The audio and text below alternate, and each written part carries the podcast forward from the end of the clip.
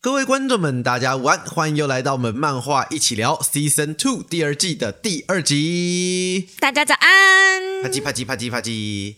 好啦，那我们上次呢提到这回的第二集稍稍微微有一点不一样了，哦，就是我们从第二季开始不会将那个漫画的主题限定在一定非得是完结的作品，嘿嘿我们决定加入一些连载中啊比较热门啦，或是大家这个时间点看的比较多的东西。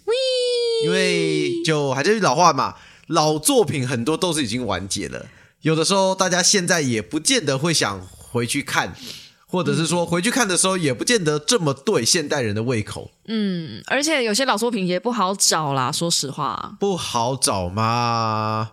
对啦，嗯，这是真的啦。对啊，有些老作品你甚至没有电子书，那你就只能去租书店。现在租书店已经倒的七七八八了吧？哦，我在台北好像没有看到，呃，西门好像还有一家。以前北投就有五六家，现在好像好像还有一家啦，好像还有一家。嗯，但是真的已经非常非常的稀少了。嗯，而且之前疫情的时候，租书店又是不可能有什么人去的，对啊那，感觉就是个病菌传播链骨大合集，所有人到那边就是直接先得一轮。时代的眼泪啊！真的是而且租书店这个东西，严格讲起来，它的版权其实很微妙。哦。你说像百事达那些，他们是有公租版本的，嗯哼，那租书店你就买个书回去就可以一直租。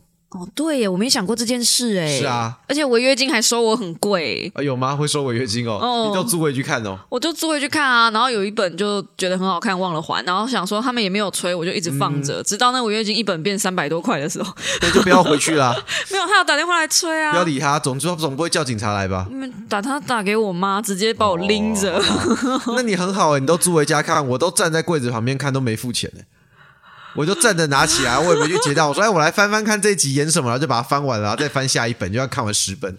因为以前高雄我家后面的那间租书店，它只有一个巷子大小，就人跟人之间是肩膀会贴肩膀的、那种，不可能站在那里看啊。哦老板对啊好像确实不行，老板应该也会很讨厌你。对啊，就很明显。老板最讨厌的那一种 好怎么会聊起租书店呢？啊，反正就是我觉得看漫画这个东西，在以前真的没有那么方便啦。嗯现在因为电子化啦、网络的普及啦，各方面来讲，现在你想看到想看的漫画，或者是追上最新的进度，连动画也是啊。以前动画很难找，嗯，现在你只要动画风、Netflix、Disney Plus 这些打开都有的看。哦、b y the way，上一集我们讲到的那个呃，侦探魔魔人侦探聂罗，聂罗，那个也是有动画的哦。如果大家想看的话，虽然我也不知道你们要怎么找啦，哦，YouTube 上好像有有吗？哦，有人放那种就是我们那天是有看到 OP 啦，但我就不确定它是不是全部都有。好，就反正啊反正大家如果有兴趣的可以去话，补一下。嗯，那我们今天呢要讲的主题呢，也是现在 Netflix 上正在热门播出。诶八大动画分我不确定有没有，嗯，我们是看 Netflix，的、嗯就是《药屋少女的呢喃》茂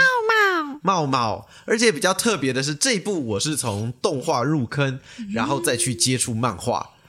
然更特别的是，这部是被我推坑，啊，对，是被推坑的。原本我知道有这一部，但是我没有特别想要去看。嗯然后后来发现动画看的时候，哎，作画蛮精美的，剧情也很有趣，跟我想象的不太一样。嗯，因为你看《药物少女的呢喃》，你看那个画面，看那个感觉，你就觉得啊，又是一个那个叫什么宫斗剧，嗯我一开始也以为它是宫斗剧，就很像宫斗剧。嗯可是实际上完全不是，跟宫斗啊，它有宫斗的成分在，但是重点不在宫斗上。嗯嗯，我原本是抱持着大长今的心情去看的，就翻变大长今，有大长今诶，呃，没有，但是因为大长今她原本也是宫女，然后最后她也是在变成做药啊女。对对对，这她是宫女，然后最后变医女，嗯就是往那个方向，所以我一直以为她是大长今那个路线，嗯嗯，但完全不是，因为大长今虽然它有呃破解成分吧，因为它也是会有小人所害，然后你也是要呃辨别一些药物的或毒物的部分，然后去破解谜团。可是大长今它比较温柔一点，它比较像是在救人的部分。但是药物少女的呢喃就是我们的女主比较角猫猫，核。它比较硬核，他比较是试出毒物在哪里，而且他就是他发生事情的时候是人已经都死了，该死的都死了这样。啊、差不多柯南吧，对，女版柯南。好，那我们先回来，因为《药屋少女的呢喃》其实它的原作还是轻小说。啊，嗯，它的作者是日向夏，一位福冈的作家。最早呢，日药屋少女的呢喃是以单本出道的，第一本就是后宫篇，然后在二零一二年，已经十二年了，其实已经蛮久了。结果那一本就大受好评，所以之后他就在主妇之友社底下这个出版社转到一个子公司吧，或者是子出版社，开始出这个文库版的《药物少女》，从二零一四年连载到现在，所以他还没结束哦。嗯，现在总共已经十四本了，哇！所以他还在连载中。哦，那我不知道轻小说跟漫画哪个进度比较快哦？理论上一定是轻小说比较快啊，它是原作啊。那我去看轻小说好了。不过轻小说我不太确定有没有代理，你可以应该有啦，可能有，可以找一下。好，那二零一七年嘛，反正它很红嘛，二零一四年开始连载，二零一七年的时候呢，出了两部的漫画版。这边要先跟大家讲一下，《药屋少女》是有两本的漫画，所以你们如果在找资料或者找什么时候，发现哎，怎么一下子《药屋少女》这个画风变这样，怎么突然又变亮这个样子？嗯嗯，因为它是同时授权给两家，那一家是史克威尔 Anix，它在 Big Game Game 的上面连载，那出了目前来讲，好像到去年九月已经出了十二本。哦，那它的画风就是比较可爱的那一个，就是你看的那一个。嗯，动画看到吗？比较接近动画一点点，嗯，动画比较可爱，比较天真笑容，嗯，比较脸比较圆，然后看起来比较像呃少女稚气一点点，对对对对对，十三十四。那台湾代理是东立，嗯，所以这部应该没有问题。那另外一本呢，是由小学馆在他们的 Sunday GX 上面连载的。那这本的书名叫做《药屋少女里的呢喃：猫猫的后宫解谜手账》。所以它有一个副标，那么我们刚刚讲的东立的那本是没有副标的。那这一本呢，在台湾是长虹代理。哦，那是不是就不太？你看，你知道长虹是不是？知道啊。长虹有一句很经典的名言，嗯，长虹领进门，后续看原文。就是长虹常常会断尾，或者是不过这部居然现在蛮红的，他应该就有机会把它带。也很难说啦，反正我只要看到这家出版社，我就啊，就很惊悚啦。对啊，就是一个很惊悚的。对，这个《猫猫的后宫解谜手账》已经出了十七集，它出的比较多。哎，那我稍微来跟大家讲一下这两本差在哪里。有没有色色吗？都没有。哎。差评，那你只好去，你只好去翻本了啊！不要了，不过我不确定他有没有，我怕比较多看的 看到的是高顺跟人事。不要啊！干什么？你干什么？你很惊悚是不是？好，首先第一个是为什么会出这两本？我先讲大方向哦，这两本的内容都是一样的。他并没有说一本呃，就是只讲什么，一本只讲什么，两本都是跟着小说的主线在走。那只是因为当初他们想做出客户群的区别。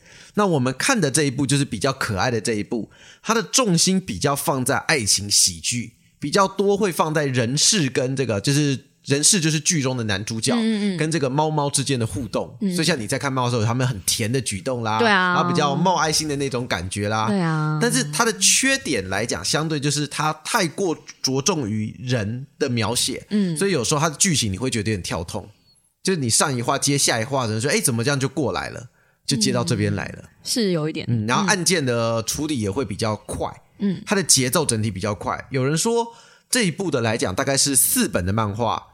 相当于一本的小说哦。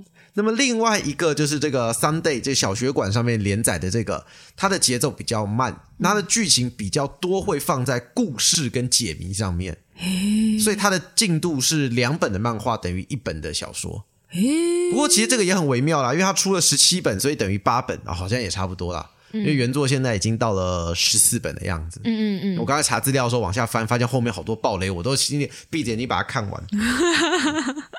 辛苦你了呢。也不会啦。那你漫画现在进度看到哪儿？我漫画现在应该差不多看到快三十话。哦，OK，嗯嗯，知道了一些事情，但是没有明讲的事情。嗯嗯，好。那至于这两本呢，我比较推荐大家哪一本？我是觉得入门的话，我会比较先推荐那个，它的作者叫做。Neko Kurake，猫咪水母，呃，就是比较可爱的那一本，他是作者，就是东立的那一本，我会建议，因为他第一个他节奏比较快，嗯，画风比较可爱，嗯，好上手，嗯，那另外一本就是如果你觉得《药物少女》的剧情很吸引你，你可以再来看，嗯，那两本现在都看得到。那你自己比较喜欢哪一个画风？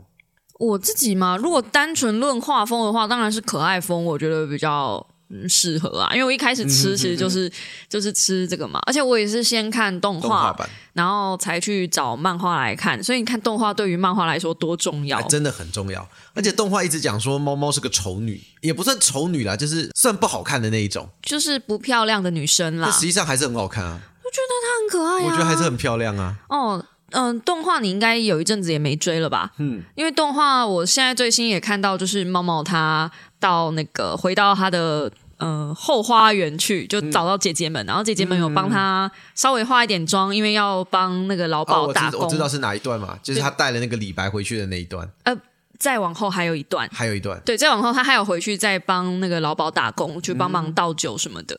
然后那一边的剧情就他有特别化一段妆，哦，嗯那我知道那一段了。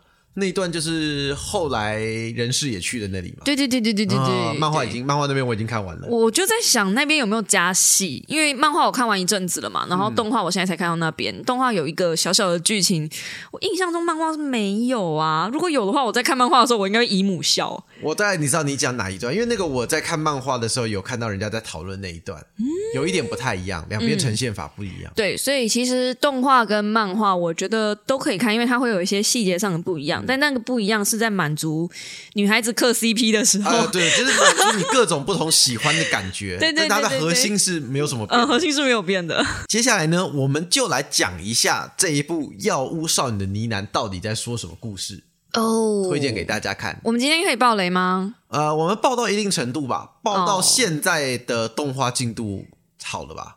哎，可惜了，我想说爆到现在漫画进度的话，我就不客漫画气了。是有点远啦，漫画要六十八话，你四本拆一本差不多。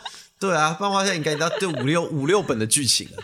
好啦，你不要逼我，我刚刚有看到一个雷，我等下再报给你，哦你小心啊！现在是互相伤害的环节就对了。好，来啊，来啊，啊，那首先呢，《药屋少女的呢喃》，嗯嗯，它的故事背景呢，嗯，是一个中华风的架空世界。关于这一点，其实我们两个也在争论，它到底是日本还是 还是对，中国？因为我刚刚有看，它作者其实有明确讲，它就是架空式的中华风。所以在这个点上，他写“架空”两个字，你就很多事情你就不能吐槽了，要不然你看的时候，里面你会一直很想吐槽，说为什么你会有这个东西？这到底哪个年代？他这样做不会被皇帝杀头吗？嗯，就你可以很明确看到，他基本上应该有唐朝的元素，嗯，有清朝，嗯，这个就唐清明，那一阵子汉朝不知道有没有？汉朝没有没有没有没有，汉朝比较没有，汉朝比较老，他的他的衣服比较偏唐呃唐朝的衣服，对啊，甚至他后来有一些角色也是有点胡风，嗯就嗯，是那个我讲的胡风，不是那个不是不是，谁会想到那个东西就是去？西域的那个胡嗯风啦。对西域的，你说谁会想到？我觉得现代人我讲胡风两个字，他们都不见得知道我在说啥呢。哎，对啊，所以我才会说谁会想到，大对啊家没那个啊，没下略，嗯，下略。所以反正就是你们看的时候，哎，基本上没有什么太多的吐槽点可以去讲它。那其实我刚刚翻到还蛮有趣的一件事情，嗯，其实他们这个是有朝代的哦，他们的国家是有名字的。what？对我也觉得很奇怪，我在看漫画、在看那个动画的时候，我都没有发现。哦但是我确实在看他的 Wikipedia，还有写到。那我不确定是不是只有小说才有提，哦，有可能那个小说设定的比较细一点点。他们的国家叫做荔，荔枝的荔。你看你笑啥？如果是荔枝的荔，这我觉得摆了明冲就是的唐唐朝吧，对啊，这摆了明冲唐朝来的吧就？基本上就更更唐了。因为他们的女生的衣服其实勾都蛮明显的，只有唐朝会这样啊因穿。为唐朝就是胡风啊，就从西域进，对对对对对对对，确实。嗯，而且皇帝就是男生的衣服，皇帝尤其特别皇帝的衣服，跟唐太宗的衣服，妈超级爆干像。呃，对，确实很像。而且真要讲的话，他剧中某一个超级萝莉的一个王妃嗯，妃子上等妃，那就是曾经嫁给前夫，然后后来又出嫁又再回来，嗯那也就是武则天啊。武则天就是这样啊，武则天就是唐朝的、啊。所以所以我就一直啊、对啦，所以我严格讲，他借镜唐朝应该算是借镜的最多吧。那这样还算架空吗？他写架空，你下就架空了，九十八趴，九十八趴像了还架空吗？架空嘛，架空比较好嘛，架空很多地方，不然你很容易辱华。哦，好哎、对面的玻璃心那么容易戳两下就爆了，你给他写了什么东西，等下他们就给你踢孔笑了。也也是，而且光是不讲别的，嗯，他剧中在那个哦，先讲剧中来讲，猫猫它是生长在花街的一个少女，嗯，那花街就是类似妓院啊，那种地方哎，。说到这个花街，我又想到日本的那个吉原对啊，就那边的那边的设定又会很像吉原。差不多。不过它多了一点，就是吉原很繁荣。那么在这个猫猫这个尿屋少少女，不是我差点是不是要讲成尿屋少女？你到底，幼屋少女里面，她花街隔壁就是贫民区，嗯，就是非常的落寞了。吉原也是啊隔壁，也是吗？因为吉原也是中只有大街比较热闹，哦对啦其实你往旁边小巷就都乱乱七八糟的，对啊。一样啊。所以我刚刚为什么讲说怕戳到对面？等下人家说我们大朝大唐盛世哪会有贫民区？大唐盛世没有贫民区吗？哎，你那很难讲。这个哦理论上，我觉得打哪里都会有了。对啊，再怎么繁荣的地方，一定都会有穷人的存在啊！啊，没有下面，哪有上面？呃是有道理。嗯，我刚刚只是被你讲一讲，我都误会了一下。你想讲什么？我是说，人没有腿怎么站得起来？哦，有没有道理？这样子啊？是吧？如果我没有看到你瞬间一变震惊的表情，我差一点就信信了了。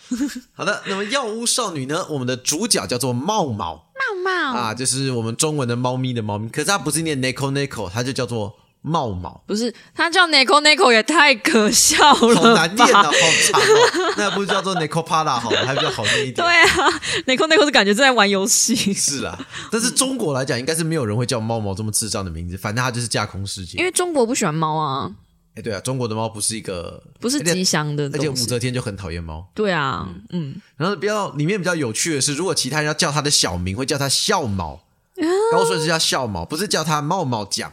嗯嗯嗯，这个也也蛮特别的啦，就叫笑毛。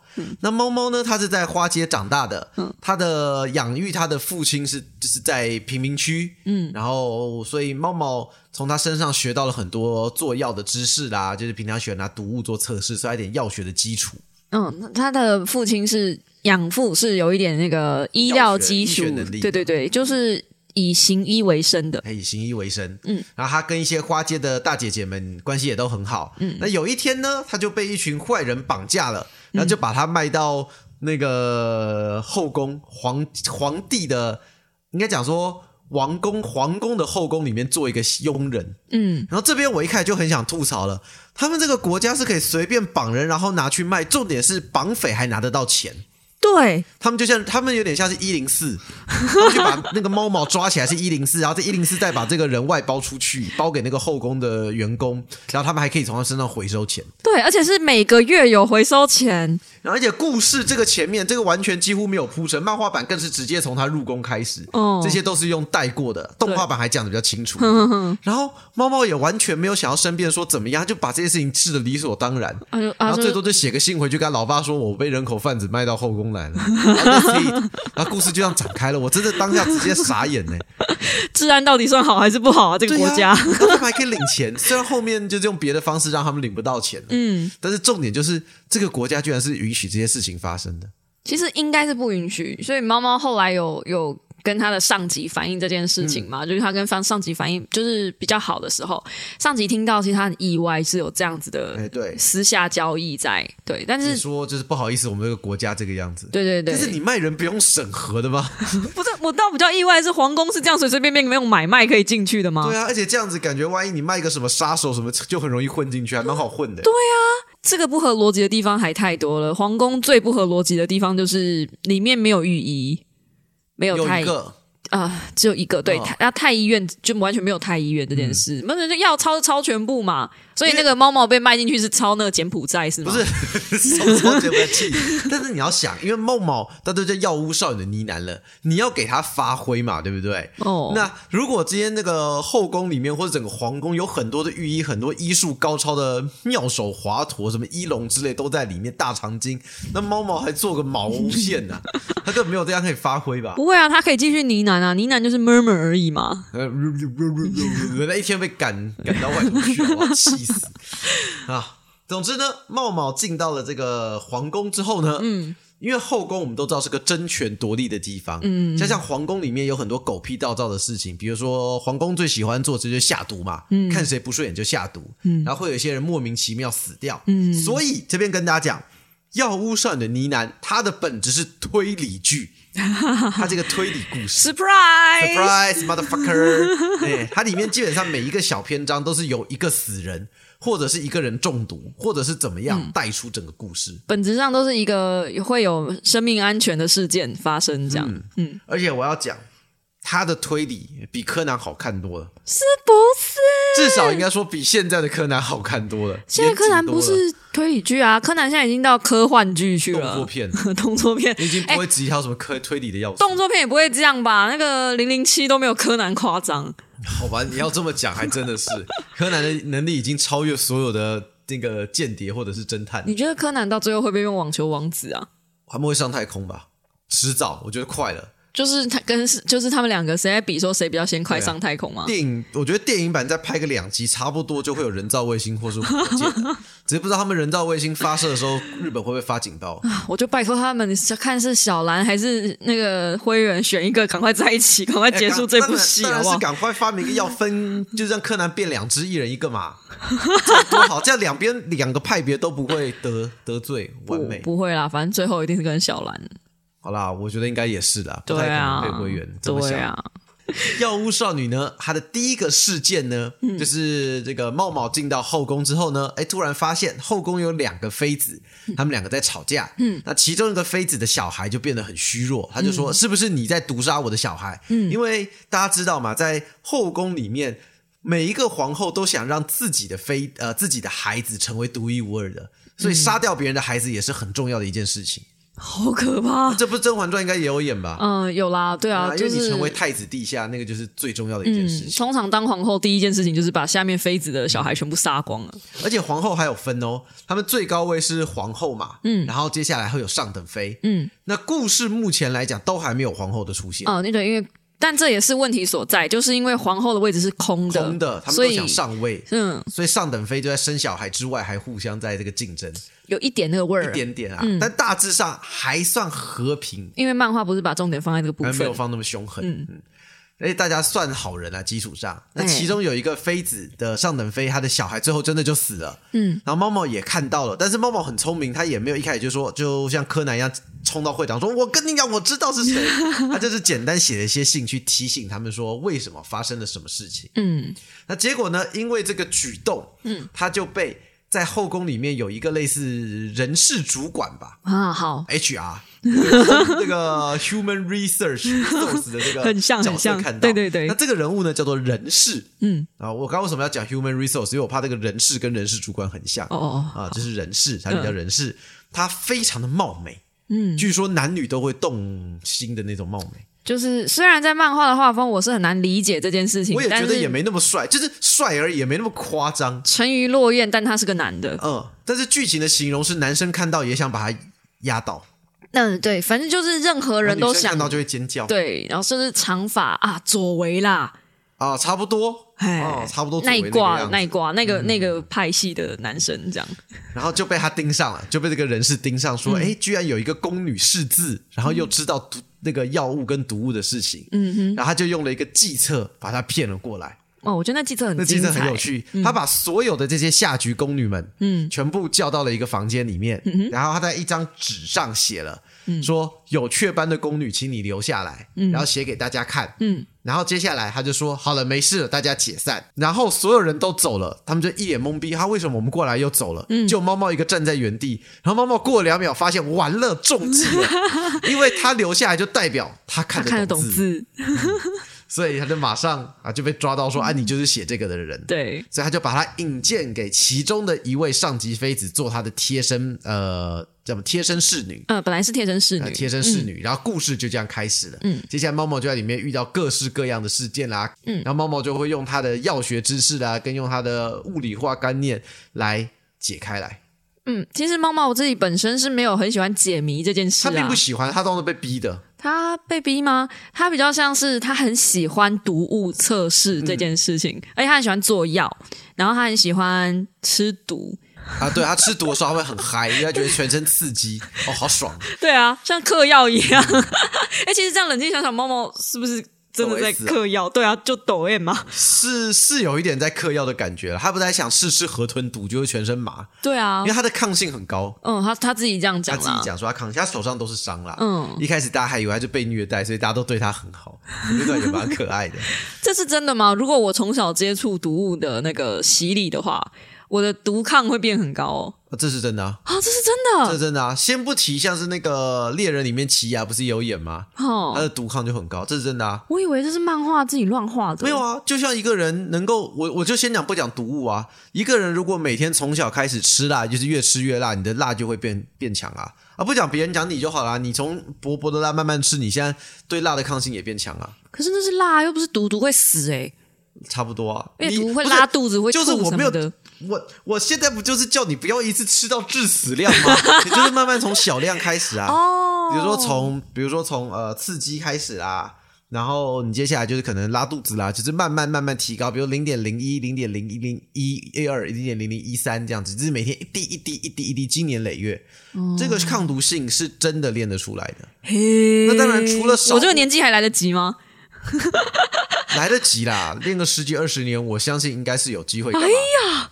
哎觉得是一个还不错的技能，这样现实中也没什么机会让你遇到毒物啊，而且你要确保对方的毒没有那么强，那哦对方毒直接强一点，你可能就直接喷了。哦，而且现在如果真的要杀人，他们那种用的毒都是那种只要零点零零一微克就会让你全身倒下的那一种。嗯，对啊，好可惜啊！是啊，我想说，猫猫形容的很好吃，而且猫猫应该至少吃了十几年，猫猫好像是十七岁嘛。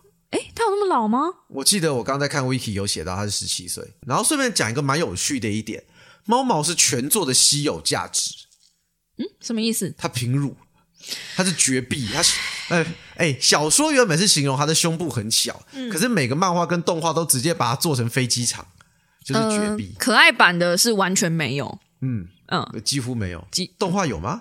没有，对啊，也几乎没有啊。就是频道可以去申请国家国家赔赔偿偿的那种。然后这部戏的除了猫猫以外的大多数一定年的角色都波涛汹涌。哦，尤其是三大名妓。啊，三大名妓都超大，诶有一个没有特别大、啊，玲玲跟那个白什么的比较大，没有没有没有没有，三大名妓在最新动画有更新是吗？因为我哦，记得看漫画有一个没那么大，就是动画里面三大名妓，一个负责唱歌，一个负责跳舞，一个负责弹琴。哇靠！然后他们三个动起来，哇靠！我都不知道看哪里了，抖是不是？整个荧幕都在晃啊，好可怕！哦，老公，你等一下一定要看一下好。我来看一下。然后四大妃子有两个妃子也是 super huge，、哦有一个更是是 super huge。哇、huge 到不行，那个国呃皇上的癖好，嗯，就是路马招之心。然后 再稍微讲一下，因为皇上还有一个先帝嘛，就是皇上的爸爸已经不在了。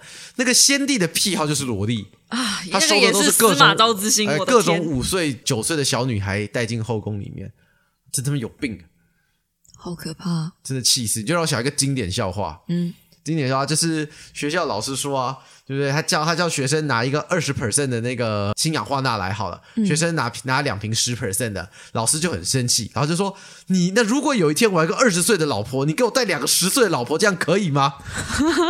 学生表示好激动。好好哦，那这是一个蛮蛮经典的笑话，你居然不知道吗？我不知道，现在大部分人应该该都蛮开心的吧？诶，嗯，不是，你想嘛，他们再过十年，是不是你就两个二十岁的老婆了？所以老公你想表示什么？没事。那我们剧情的部分大概就这样了，因为它就像侦探故事一样，我讲的内容其实有些就不好看了，嗯，但是我非常推荐你们，就是你们喜欢这种推理剧，又喜欢可爱、哦，重点就是。我们的猫猫这个女主角跟我们刚刚讲的 human resource 人事主管的人事之间算蛮甜的。哦，啊，前期是很嫌弃啦，女主角很嫌弃这个，因为男主角就很油。嗯。啊啊，他就觉得全世界的人都喜欢他，啊，对对对，就是这种感觉。而。且他还是觉得说，他还会去测猫猫说，因为我都这就是挤眉弄眼，然后其他人怎么都晕倒。小狗一，样蹭他旁边，对对对对然后啊猫猫那种鄙视眼神，猫猫会这样全身就发抖啊，然后毛寒竖起这样。然后看阔鱼的眼神 困他，然后他就很开心。但是很甜啊，它的本质很甜，嗯很甜虽然它有一些死人，但基本上整体来讲，主角群都是甜的。嗯，那来问你好了，嗯，那整部目前目前你看到现在《药物少女的妮安》，你最喜欢哪个角色就是当然扣掉猫猫之外嘛，啊？要扣掉猫猫哈，扣掉猫猫之外的话，我可能最喜欢它，很宠它的那个上妃，玉叶妃，哼，哎，是玉叶吗？玉叶吗？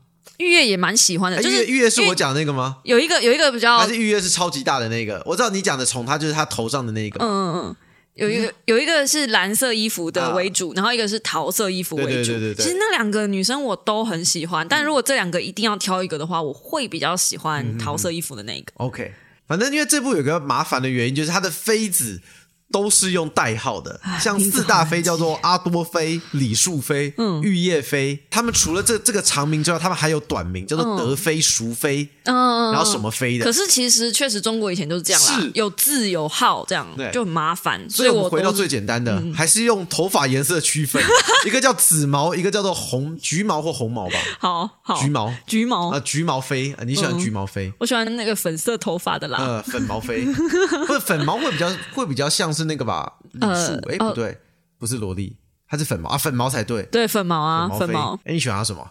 因为我觉得他其实看人很精准，他有点像是把所有的互动跟细节都看在眼里，然后他又是皇帝目前最宠爱的妃子。你要知道，能被皇帝宠爱，然后还不能被人家算计，就自己都活得好好的，其实他应该是如履薄冰，但也要足够聪明。嗯，哦，就是。能够把身边的人都打点的很好，而且他的妃子，他的那个侍女们啊，都很爱他，很、嗯很敬爱他。因为它侍女很少，他只有四个，其他都带十个。对，可是他也不故意不用这么多的人，因为他知道用人多人口杂，那个没有办法就是衡量到底谁对我好，所以他宁愿身边少人，但是很精良。我就觉得他应该很聪明，然后他是那种我会想要成为的那种女生。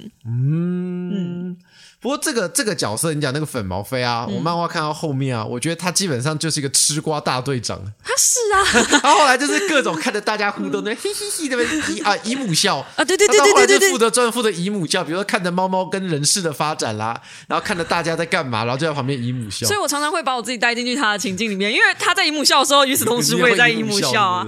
就是他有时候会跟那个就是人事队长说：“哦，你不要后悔哦，呵呵呵呵呵。”这样，然后我心里想说：“呵呵，你不要后悔哦。”这样就是完全就在讲我内心的想法 好。吧，嗯，那你呢？你呢？我吗？嗯，你有没有比较喜欢的角色？有啊，嗯，我想角色你应该会没有 get 到。我比较喜欢的角色应该是高顺。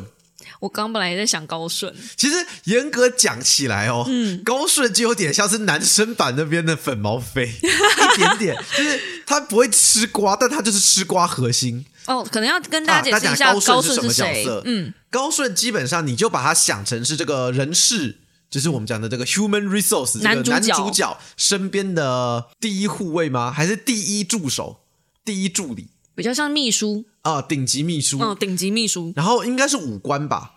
我觉得是。他里面都没有明讲，就是他身材蛮高大的，好像武术也不错。嗯，可是他好像没有配刀，哎，但他有到底是不是宦配刀吗？官这件事情，我也不是很确定。高顺是不是宦官？好像没有配刀。高顺不是宦官，他不是宦官。嗯，我很确定他不是宦官，因为高顺他有儿子，还有小孩，还有娶妻生子。哦，后面他是有是不是？他是没有没有没有，就是哎，反正我确定他有娶妻生哦子，漫画应该有。嗯就漫画有一段是他的儿子在陪他，你应该已经看到啦，就是花园篇那边，嗯他他的儿子有陪人事打了一场，就早上练舞的时候是他儿子陪人事打的。哦，那个是哦，那个小和风是他的。嗯，啊，对了，对了，这样没错。对了，他是武官了。我想起来，他们在那个花园办那个宴会的时候，他也是坐在武官那边。哦，对对对对对对对他做武嗯官，所以他不是宦官他，不是宦官，他是一个武官，有点像贴身侍卫。贴身侍。卫对。那基本上他的工作就是专门帮人事擦屁股，大概有一方面这样，然后就是任劳任怨，然后很多时候他跟猫猫的互动也很可爱。哦他跟猫猫互动就比较像是一个有点无奈的大哥跟一个妹妹。啊因为其实不如讲说，其实剧情里面很多出任务，反而人事不会出任务。嗯，因为人事大多数时间他都是待在那个后宫区里面管理事情，所以他们如果有外派，就是猫猫要去采集什么东西或去搜集证据，反而都是高顺陪他去的。正常啊，因为如果万一遇到危险哎，，对啊，高高顺也才顺才能。对啊，哎，所以高顺这个角色就有一点点小小的劳碌命，然后就有时候也会吃瓜啦，然后他又他又很懂人事，有时候会跟人事说啊，你跟猫猫怎么样啦，嗯进展啦，也会这样跟他提一提，然后也会觉得说，哇塞，人事的反应怎么这么大？因为剧情有一段就是。猫猫他为了某件事情，他带了另外一个，就是李白，就是另外一个官员，带他去妓院啊，就是很像卖人情啦，卖人情，大家去妓院找三大名妓，然后猫猫可以顺便回家。嗯嗯然后结果人事就误会成了猫猫就跟那个男生一起去了妓院，然后卖身，然后那个人事就超级难过，超级伤心。嗯嗯嗯，然后那个高顺看说，我从来没看过他这么这么惨的样子。当然，这个误会后来也解开了，有解然后解开人就是靠那个粉毛飞，嗯对对对对粉毛飞把它讲清楚，啊粉毛飞应该早就知道，然后笑到不行。粉毛飞就是在看戏啊，他也不用想讲清楚吧？对啊，所以我觉得我们最喜欢的角色就是这种比较剧情推动者啦。啊，对对对，就剧情核心，但是又不是主主角女男女主角那种感觉，嗯嗯嗯，就觉得很棒。这部真的有很多细节可以看啦。还有一个其实也蛮可爱的啊，谁？就是粉毛飞的侍女长，对猫猫很好的那一个。可是那个后来戏份就比较少，后来就比较，少了，前期刚进来的时候比较多，嗯，后面人多了之后，而且他本来是喜欢欢高顺啊，对，然后听到高顺有老婆小孩，哦他就马上死心。因为大部分的妃子、大部分的宫女那些都是喜欢人事的。哦，对我，觉得最好笑是说，如果把人事带到那个妓院去的话，妓院全体的女生会死，会天下大乱。可是我真的觉得他也没那么帅呀、那么夸张吗？我真的看不懂哎，因为还是还是那一挂男生不是我的我也菜不，知道，因为他剧情我觉得最扯是讲说每个男男生也都想要把他压在地板上，那就表示他比较偏美型男的那一种。但是通常来讲，如果那么阴柔，女生应该就不会那么喜欢才对啊。所以他就是讲说他男女同吃这件事情，我就很 get 不到。你一边的极致有可能，是吗？但是 BTS 我知道有几个长得很帅的，也男生很想是压着他哦。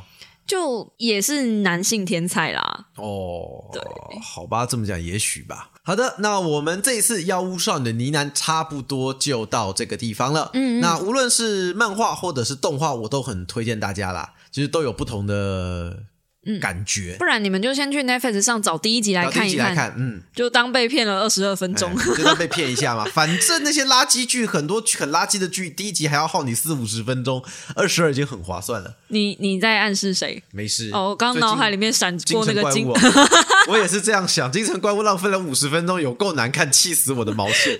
还是它其实很好看，不知道。但我问了很多评价，都是很难看。大家平常都是无聊，而且还要出二又哦。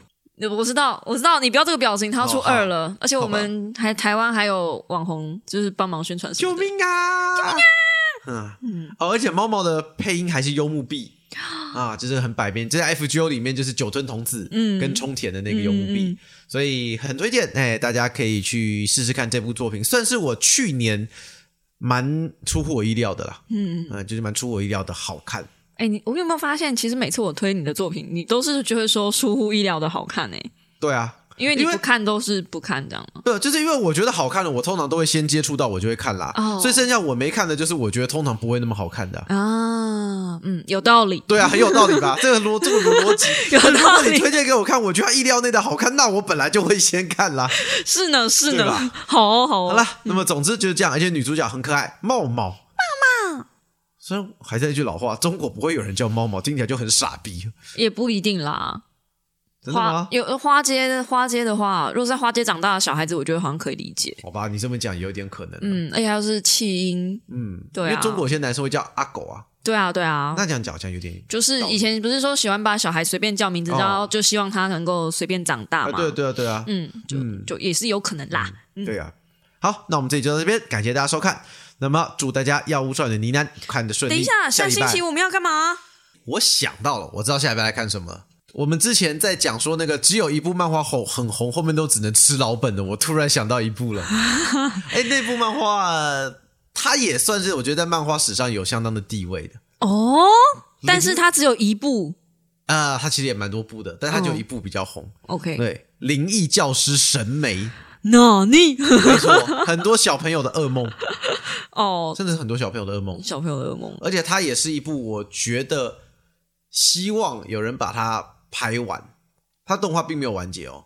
哦，嗯，那时候很多的动画因为追上漫画的进度嘛，嗯，像我觉得《灵异教师神眉》是一个，然后还有一部叫做也是很老的漫画《G.S. 美神极乐大作战》，这两部都是我很希望有生之年有人出钱帮他们拍一个完结篇。像前几年《灌篮高手》已经达成这个成就了，嗯，那不知道有没有机会啦？可是审美跟《灌篮高手》的高度差很多哎。对啦，可是审美我觉得也是那年代，也真的是我们的年代很多心灵创伤也是从那时候来的。审美有几话真的很恐怖，啊，我已经没有印象了。没关系，我再帮你复习。半夜你睡觉的时候，帮你打开内页，要叫你起床。是哦，谢谢你哎。好了，那我们下礼拜就是灵异教师审美，想要复习的都可以回去看一下啊。嗯，好，我们这周就到这边，我们下次见喽，拜拜，拜拜。